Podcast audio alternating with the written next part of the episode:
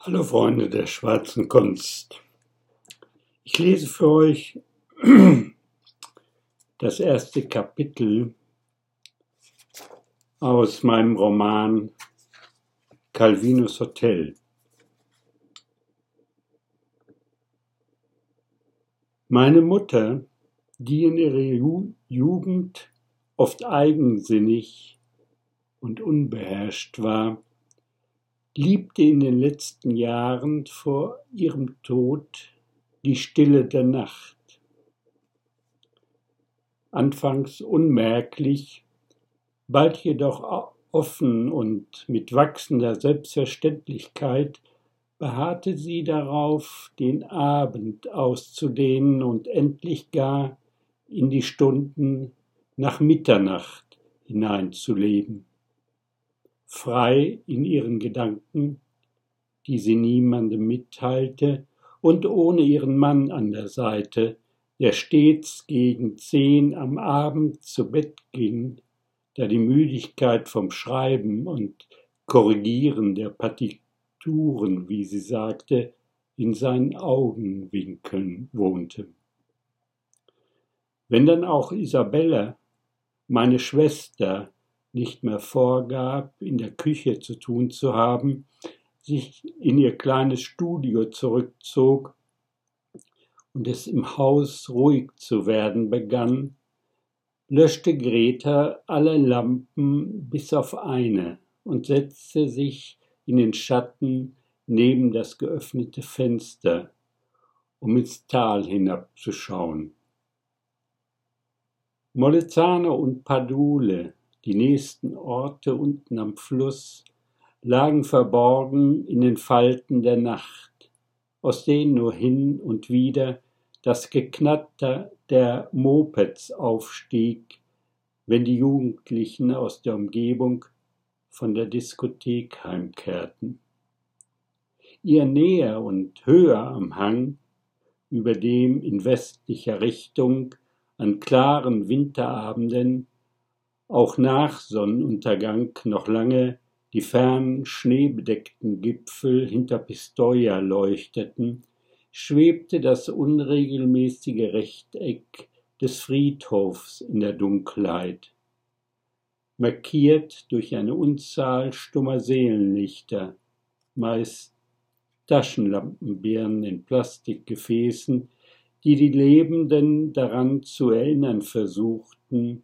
dass alles einen Anfang und ein Ende hat und der Mensch auf Fäden, dünn wie das Netz der Spinne, dem einen wie dem anderen zueilt. Greta hatte alle ihre guten und schlechten Eigenschaften an ihre Kinder vererbt. Drei Söhne und eine Tochter, deren Physiognomien und Lebenswege sich derart voneinander unterschieden, dass niemand ihnen eine auch nur entfernte Verwandtschaft geglaubt hätte und war gleichsam entleert zurückgeblieben, für den Rest ihres Lebens versunken in eine Art gleichbleibenden Staunens über den Lauf der Dinge, in den sie nicht mehr eingriff. Sie lauschte stattdessen dem Vergehen der Zeit, ließ ihre Gedanken im Labyrinth der gelebten Jahre wandern und fand nirgends eine Grenze. Dann konnte es mitunter geschehen, dass sie, als sei sie überrascht, zu sich selbst zurückgekehrt, aufstand,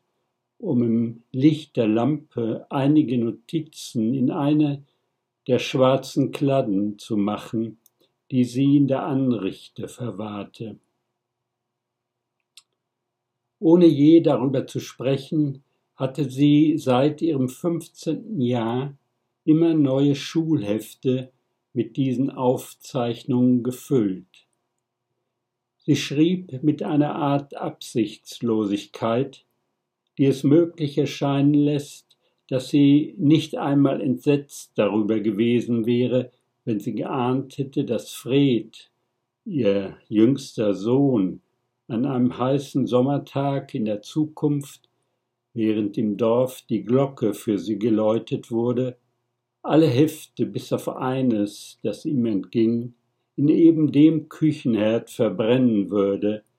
der sie so oft des Nachts beim Schreiben gewärmt hatte.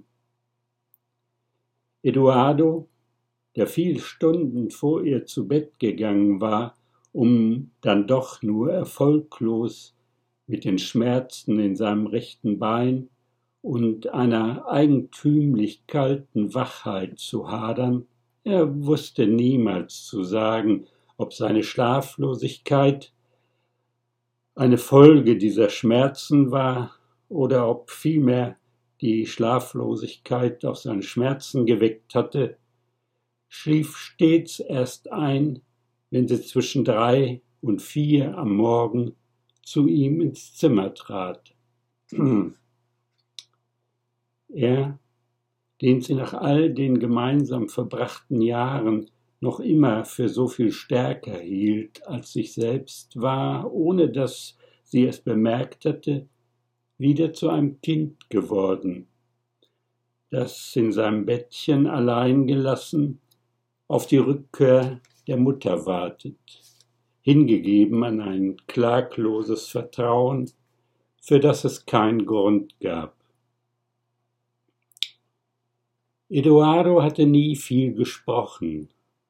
seine Worte waren die Noten, die allerdings längst keine verständlichen, singbaren, hätte er gesagt, Melodien mehr abbildeten. Und er sagte auch nichts, wenn sie endlich im Zimmer stand, um sich in der Dunkelheit zu entkleiden, gleich einem schattenhaften Lied. Im Sommer konnte er um diese Zeit bereits die dunkleren Umrisse ihrer Gestalt am Rande des ehelichen Bettes erkennen. Doch stellte er sich stets schlafend und schlief dann meist, noch bevor sie richtig lag und sich die hohen Kissen zurechtgerückt hatte, tatsächlich. Sobald er Greta bei sich wusste, war alles gut denn obwohl sie es war, die Nacht für Nacht neu zum Warten verurteilte und beide niemals darüber geredet hatten, gab er ausnahmslos sich die Schuld an ihrem ruhelosen Wachsein, eine Schuld, die erst schwieg, wenn sie ihre Röcke über den schwarzen, hochlehnigen Stuhl am Fußende des Bettes breitete. Sie ließ sich auch zu dieser späten Stunde mit dem Zubettgehen viel Zeit. Und wenn er sich nicht sogleich zum Einschlafen bereit fand, sah er sie manchmal in der bereits beginnenden Dämmerung mit der raschelnden Wäsche hantieren wie ein großes, geflügeltes Nachttier, das schwerfällig einige letzte Bewegungen macht. Viel später, als sie bereits gestorben war und ihm das Einschlafen leicht fiel, sollte er hin und wieder zu dieser Stunde der Nacht erwachen und zwischen den Schatten, die er beim Öffnen der Augen wahrnahm, ihre langsamen Bewegungen sehen. Eduardo lebte nach Gretas Tod noch 13 lange Jahre, begleitet nur von Isabella und während des Spiels auf dem Violoncello von seinem verkrüppelten Bein daran erinnert, dass der wirkliche Schmerz niemals endet. Aber er schlief doch beruhigt,